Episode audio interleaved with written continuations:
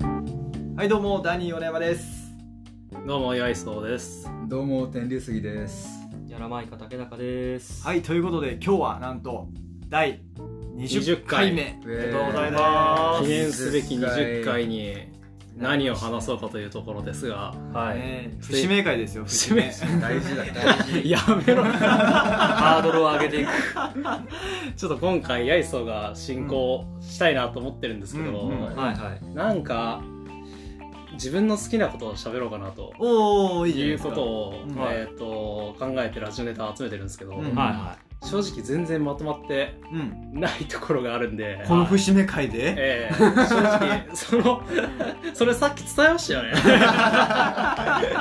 こいつら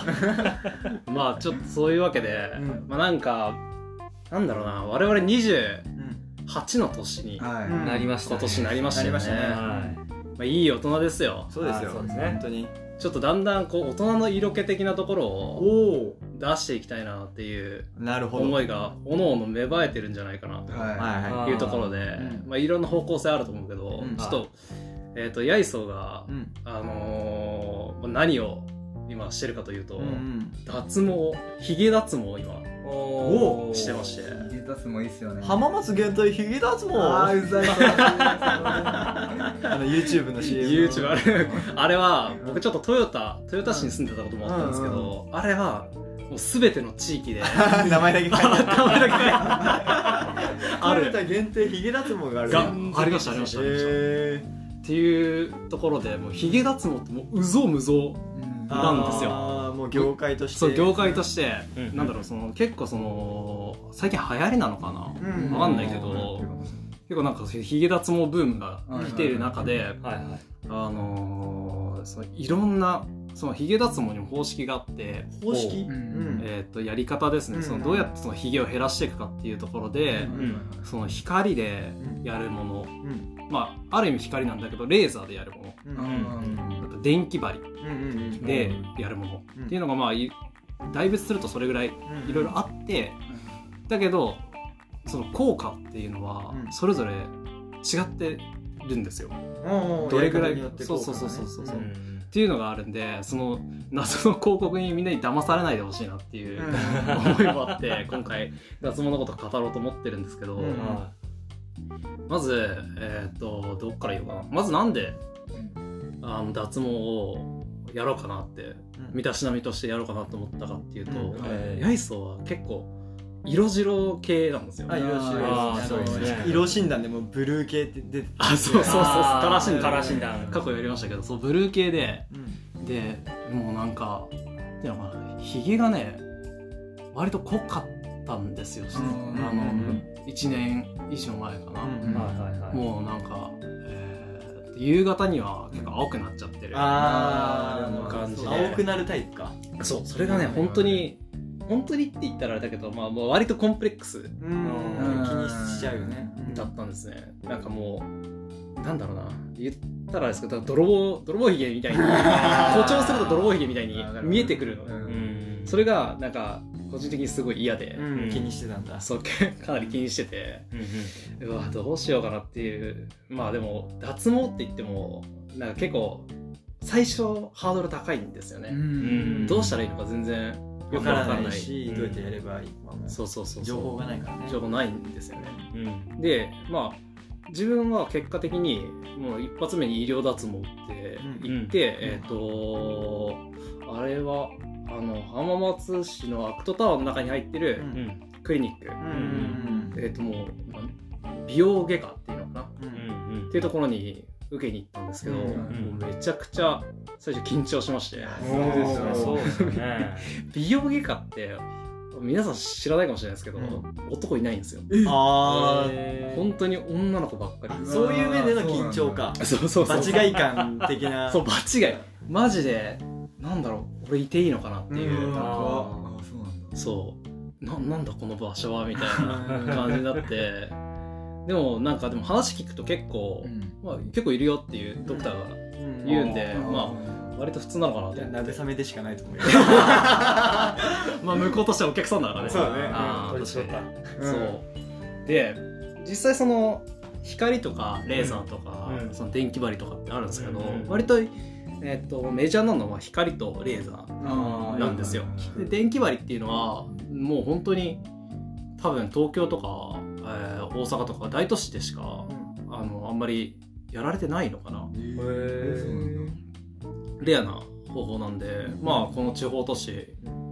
で、えーや受けるとなると光かレーザーで、うんで光とレーザーってそもそもなんかこう方式がうんあのまあひ違っていて、まあ効果的には同じように減毛うん抑毛っていうところで毛を減らす効果にはなってるんですけどその毛って、まあ、毛根があってでそこから毛がこう生えて皮膚から出てきてっていうの、えーものなんですけどその毛根と皮膚の間にバルジっていうあのなんて言ったらいいかななんか難しいんですけど毛に「入ろ入ろ入ろ」っていう指令を送るところが毛穴一個一個についてましてへえでそこにダメージを与えるのが光バルジをもう戦闘不能にするってそうことそうそうそうバルジをもう攻撃してうん使い物にならなくするのがう光、んでまあ、レーザーもそれはあるんですけど、うんうんレーザーの方はもっと奥深くの毛根のところにダメージを与えてうん使い物にならなくする、自身もうんそうそうそうそうそうあ司令塔を攻撃するかあそうそう毛根自身を攻あ撃すそうそるうかそうっていそううとそうこそろうでなんで軍師をね叩くか、うんもう国ごと潰すもう潰すかみたいなうん二度と会えないようになるほどねそういう仕組みになってるんだそういう仕組みになってましてうんであのまあいろいろ調べてみると、うんそのバルジっていうのは確かにそこを潰せばあの毛は生えてきづらくはなるんだけど、うん時間がかかったりうんうん回数がかかったり、あーそのなんか復活してきたりっていうのはなんかどうやら潰し切るまでにそうなんか結構手間がかかるあるっぽくて、うんじゃあもう何どうせやるならやりきりたいっうんううんん確かにていう思いがあったんで、うんもうこれはレーザー一択かなと、うんうんレーザーはもう毛根ごと国ごと潰す国ごと潰すんうで、んまあ、そこになってくるのかなっていうので、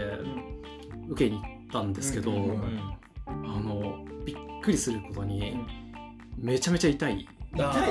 ー痛いめちゃくちゃ痛いっすうんなんかゴムパッチンで弾かれたような痛あみとかそれはそれは確かに言われてるんですよレーザーレーザー脱毛でどれぐらいの痛みですかっていう質問がネットに転がってたらうん大体ゴムで弾かれたような痛みですっていうそれ盲点で男側の目線じゃないんですよ女の子の目線なんですようんうんそうなんだ女の子って毛が薄いじゃないですかはいはいはいでなんでその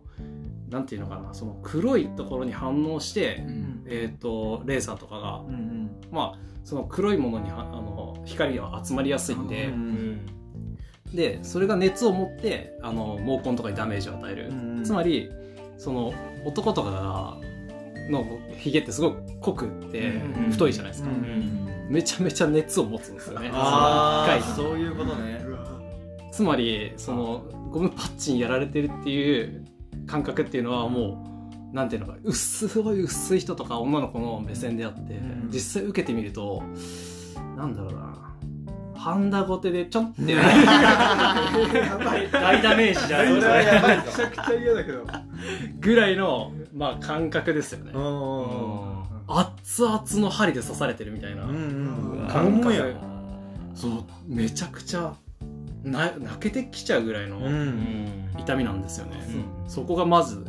ハードル高ってなったところで、うんまあなんていうのかなそのめちゃくちゃ熱持つんで、あの当然冷やさないとうんうん腫れちゃいますし、うんうんで日焼けができなくなっちゃうっていうのも経験ができないもうダメージがでかいからってことあーとそれもありますしその言われたのはあの黒いところにあの熱が集まるんで、うんうん日焼けしてるとそこに分散しちゃうそうそうそうそうそうう分散しちゃうから日焼けしないでねとかって言われちゃうんですけど、まあそういうのもあってで何回か通って、まあ、行くたびに超憂鬱なんですけど、確かに何回か行かないといけないんだ あそうそうそうそう、うんそもそもそれがあって、んもう毛ってその今見えて例えばその、えー、と生えてるところ以外にもその休んでる毛根っていうのがいるんですよ。うんはあなるほど日和見的な感じそうそうそうそうなんていうのかなもう季節があるとして、えっ、と春の毛穴ああなるほ夏どねの毛穴みたいな シーズンチョイスシーズンそうそそうそうそうなんでそういうのがあって、うん例えばその春に脱毛したとして、次には夏の毛穴が開いてうん芽吹くわけですよ、うんうんってなったら夏にもう一回打ってうんう、んで夏のやつが死んでううんんってなったら次秋の毛穴が開いてくるから秋に打ってってやって1年巡ると、うん今度はそのまあ打ち漏らしたとかうんその、新しくその芽生えたうんうんとかじゃなければ、もうそうやってって減ってくんですね。うんたただだじゃあスパンが長いんだ、あそうだねえーっとねどれぐらいって言われてるかな6回以上は間違いなくかかるあれ一回のあのそうスパンは何回何ヶ月ああえーっとねうーんと僕が通ってたところは3回か4回目までは2ヶ月のスパンでやって、うん半年で、えーだねそっからは1ヶ月ごとだったかなうんじゃあもう1年弱まあ9ヶはい月かかりますかかりますかかるそうなんだうん一年かかりますねじゃあほんと長期戦長期戦長期戦でかつそのひげの濃さとかにもよって、うんあのーもっと長くなったりっていうのもありますし、実際自分も今、えー、と6回医療そのエスエステじゃない、えー、と医療クリニック、うんえーと美容クリニックで受けてでさらにあの追加で2回受けて、さらにその自分でセルフでできる脱毛器を買いまして、うんおそれで12回ぐらい打ったのかうおんなでやった結果が今まあ皆さんの前するにちょっと全然 卵のようなあそう見えますうんないように見えるなならよかったですようん効果がちゃんとあったってことめでちゃくちゃあるなっていうのでもう本当にまあ痛みを乗り越えた先には、うんやっぱちゃんと効果があるっていうことなんで、まあ実際そのひげって、うんまあなんだろうな朝の貴重な時間をうんそそううだねそう奪ってくるじゃないですか、うん時短術にもなるなっていうのがあって、うんまあ、具体的に5分ぐらいかけてたひげ剃りが、うんまあ、1分ぐらいになったんで、うんうん1日4分うんまあ小さいかもしれないですけど、うん朝の4分うんは結構、まあ、自分的には貴重にうんそうなところでうんやってよかったなと思う。え何回目ぐらいからあちょっとひげ薄くなってきたなとかって実感ああそれで言うとね3回とか行ったらん割と、なんだろう急になんか肌がなんだろうな明るくなった、明るくなるおうん、肌っていうか、まあ、口周りあがー黒くなくてんなんか明るくなる時が来て、うんおーあれおいい感じじゃんいいお感じやんっていう瞬間が来るんですよ。ってなった時に「よかったやって」つって。あー間違いないじゃあ見た目も良くなるし時間的なメリットもあるとあそうですねなんか若く見られるのかな、うんうんまあまあまあよしよしあると思うけど、あるし待ってその1回につきうん、僕たちはハンダゴテを何回味わえばいいのあそこ難しいところであの僕が受けたコースは鼻下と顎とえっ、とん顎口下顎かな、うんっていう3箇所で、えーやったんですけど、うん実際何発打ったかなえっ、と直径2センチぐらいの照射光を、あの隙間なくこう打ち込むイメージなのでうんどうなんだろうな1020発ぐらいかなあ死ねるあー痛いな泣くななかなか痛いですよで、はい、麻酔とかもしてもらえるあそれがなんかそのいいによるみたいで、うん僕が受けたところは特に何の説明もなくいきなり いきなり打たれましたいきなりハンダゴテいきなりハンダゴテでした、痛いまあ、ハンダゴテなのはあれですあの鼻の下あーと顎のてっぺんうん一緒してるそうそこがね特に痛いですね、う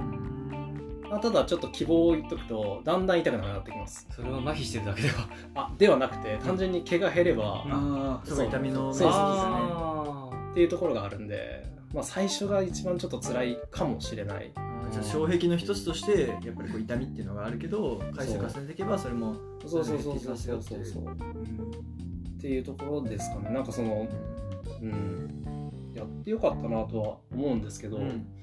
まあ、今後もうありえないぐらいヒゲなヒゲがなんだろうなブームになったらどうしようってい そうう俺も今それ思あっててそうそう今俺も今同じことも思うってね取り返しつかないんですわそうこれはあヒゲとかそういうみ身なりってさ、う世の中の価値観って5年10年単位でどんどん変わっていくわけじゃん、うんうんで今はやっぱりこうヒゲに対してネガティブなイメージを持ってる女性の方やっぱ多いけどそれがいつうん逆転するかわからないしあそうそうそうもうなんでヒゲない男無理って いうそうなったらもう赤ちゃんじゃんっえ生えてないのってていうのがね想定まさあ、れるなくはないですよねそうそうそうそういったリスクを取った上で今がまあなんだろうなそれでもいいいいんなら、まあ、僕はおすすめしたいなるほどねなその未来に対するそうそうそうそう読めないリスクははらんでるけまれどあはらんでるはらんでる現世利益的な面では、うんやっぱりこう、うん今のメリットとしてはやっぱり時間そうそう面そうそうと見た目面で見た目面で、まあ、それがその自分の目指す姿だなっていうところかなとは思いますけどねなるほどねうんあーひげ脱毛かそうなんかそうだな俺は比較的毛が薄いまあ今ひげ生やしてますけど薄いいやね薄いと思います多よ分青ひげとかってないないですね青くなってないそう結構ねあの僕薄いからなんか中途半端なんですよね逆にお薄ければもっと薄い方が楽だしああはいはいはいはい僕はどっちかっていうとひげ生やしたいタイプなんですよああまあ生やしてる時もありましたそもうんねずっとひげ顎ひげね生やしてる時があって、まあ、似合わないってよく言われてましたけど そう、そうだったっけねうんでもどうだろうこの先考えたらやっぱり、ね、30過ぎてうんひげを生やし続けれるかって言ったら多分僕はひげ剃ると思うんですよ、うんそうなった時に僕もやっぱり毛薄いながらも剃る時間っていうのはやっぱり気にしてしまうので、うんまあ僕もそのね選択肢として脱毛はあり派ですね、うん僕は。うんああよかったですよまあその金額と痛みとのそのねかつり合いもあるし、そうだねうんまあ、濃さとかにもよると思うし、え結構あれですよねあのー、やらまいかさんもそんなに濃くないシクロだもん濃くはないし、うんそもそも字が黒いんで、ん青くならない、全然目立たんねああじゃあ気にしたこと特にないあのーそのば前の晩のお風呂場で剃ってればその次の日の朝は剃らなくていいあそうなの、えへーえそれは羨ましいようんそだれかはら俺よりも薄いかもしれうないな、んあの朝の時間は削られてないあー夜はちょっとあれうんでも、うんカミソリでいつもやってるんですけど、うん顎のラインうんがあのちょっとあの視覚的情報がないので言葉だけでいくとあの顎のシェイプなラインの首側の方の皮膚の下にこうひげが生えやすいんで僕ああーくぼんでるとあーこくざいですよねここね反りにくいんですよ反りづらいですねそれにくいねう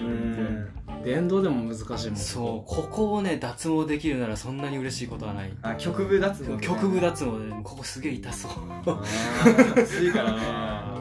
まあでもある程度薄いんであればそんな心配いらないかもあかもですよーかもうんあの後で文句言わないでください僕一時期親父が生やしひげ生やしてたんですうよんあの僕らまるまるサッカースポーツ少年団でサッカーやってた時にうんうん父兄として来てたんですけど、うん僕は小学校の頃はひげ生えてたんですあ生えてたそうねでその覚えある もんもうやらまいか親父ね似合ってた よねなんかもうそのイメージがさマジでそのベジータとベジータ王のさ感じなんだもん すげえお父さんと顔そっくりじゃん、あーやらばいかさん、ね、やらばいかさんやらばいかさんそっくりですねよく言わでれるちっちゃい感じち子供だからねでお父さんでやっぱかっこよくもよくて、うんでひげ生やしてるじゃん、うんベジータ王やん関係性がねそれにしか見えんかったのよ、ああ確かにねあーなんでひげも多分に生えたら似合うかもしれないいやと思うよ、うんでも仕事的にひげ生やせないんでああそそうっだねかやらばいかさんの仕事だからねそうだね多分あの人に人も多分仕事によって生やせる人は生やせないああそれはねやっぱりあると思う、ん確かに確かに人っていうのを思えば、脱毛ありっすねああなるほど、うんここやりたいこのラインあーひげ顎顎のライン難しいラインテンさん比較的濃い濃いし濃今いし実際青いしね今ね 今実際青いこれ昨日の6時ぐらいにして夜の6時ぐらいに撮ってこれああちゃんとあれね行く街に出る前に沿っていっうた、ん沿ってこれだからえー、しかも密度も濃いよねそうそうそうそううだもんでそうこのラジオの前はるか前だけど森さんに相談して、ん僕も脱毛行くことを決めましたおおー5月の30日デビューおーいいっすねまあ初めてじゃないですか感化されたのあーまあそうだですね森の俺のお世を切るのが俺の仕事だから頭から切っていくのが天さんの仕事ではようやく牙城を崩せたね気がしますいやでも成功例ですよやっぱりこうおすすめするときにやっぱりこう相手の需要に刺激しないとこうはいはいはいうまく森くんがほ本当にめちゃくちゃ綺麗だから、こんだけ綺麗になるんだったら、ただちょっと最初その怖がらせちゃったなっていうあーごめんねっていうそんな痛いのだ分かんないちょっと今ラジオのねああーのあれで持っちゃったかもしれないけどうん実際痛いっすあー怖いないやだってゴムパッチンですら痛いのにそうゴムパッチンだと思ったからねそれ以上とは思ってなかたレベル上がっちゃったねうんちょっとねまあねただその痛みの感じ方って正直個人差があると思っててあー男と女でも違うと思うしもうそれこそね我々4人でも多分違うと思うんで、まあ、そこはちょっと行ってみて、な続けられないっていうことであれば実際多分解約もできるのかもしれないですし、ちょっとそこは契約内容を見るしかないんですけど、まあ、ちょっとそこはね一回行ってみるっていうのはすごくいいと思うんで、うんそう一回試してみるっていうのもありだかそらうだね、ねうんやってみるのが一番わかるか天さんは何回こそあまだそれは決めてないんだああカウンセリングをカウンセリングから最初あるんですよねそのカウンセリング行って何回とかっていう、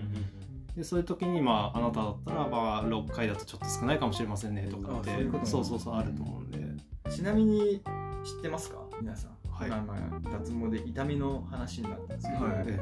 あの国際標準化機構 ISO 知ってますよね ISO、はいはいそうそううん、ISO によって人間の痛みの感じ方ってはい、統一された単位があるんですけどあそうなんですか単これ鼻毛って言うんですよ位あ嘘だよ一鼻毛とかまたまたいやほんとどうしようもでも鼻毛抜くと痛いじゃないですか 痛いねそれがもう基準になっててもえいな一花結構レベル 高くない確か にで今ねウィキペディア見てるんですけど、はいあのちょっと不意に思い出してねなんか大学の先輩がおそんなこと言ってたなと思って今調べたらえそれ本当ですかそうで長さ1センチのはい鼻毛をねはいあの鉛直方向に1ニュートンの力で 引っ張って抜いた時に感じる痛みが1鼻毛うすげえ数値化それうどうやってあれなんですかね数値というかその感覚ってあでもそうかそれを基準に考えるのか1センチの鼻毛ってめちゃくちゃ長い長い伸ばすのも大変でも鼻のこの中にあるこう痛みをこう味わうやつがあの全人類で似通ってるのかもしれあない、ーあ共なあでもどうだろうなんか今深く見たら鼻毛は一応学会で認められてない架空の単位であるっていうのもあるから、うんまあちょっとジョーク的なやつはでも ISO によってって書いてあるんで一応規定はされてあるんれですそれアンサイクロペディアではないいや違う違うちゃんとちゃんと 懐かしいな懐かしの懐かしのアンサイクロペディアやりましたよね昔ねまあ確かに痛みを定量化するってなかなか難しいですね難しい人によって違でうし、すよねなんかその脳に送られてる信号とかを読めるならいいのかわかんないですけど、うん、でも実際ね主観だしなーって思っちゃいますね結構まあ眉唾っぽいね、うんなんかああそうなんだうんへえなんか一応うなんかブログブログみたいなうんネット記事で、ううんん一応足の小指を椅子に椅子の角にぶつめぶつけた時の痛みは2から3鼻毛通いやいやいやいやいやうんもうちょっといくんじゃないかなで出産時の痛みはいは2.5から3.2メガ鼻毛となる 目が10の6乗ですかそうなるみたい首をで何す回ぶつけてることになるんだろうねとんでもない回数を1秒間に何回女性は偉大だなっていうそうだね帰結されますねですかそういうねつまり結論はそこに結論はそうなりますよね、じゃあ生まれてきた生まれてこれたことに感謝してそう、はいまあ、つまりそういう話をしたかったねはいまあ20回の20回ねの記念すべき時あ綺麗にまとまったわ記綺麗な話だまあ親に感謝ということで感謝なはいめ2.3半メガ鼻毛目が鼻毛に感謝ということで、はいはい、うんまあ、今日はね、あのー、八重曽さんの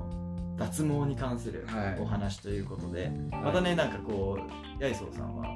こう気になったガジェットとかああそそううです気にねなった個人的ニュースみたいなのをねこれからもどんどん取り上げて広げてほしいと思いますので、承知しましたうん、今後ともよろしくお願いします。はいとうことではいありがとうございました。ありがとうございました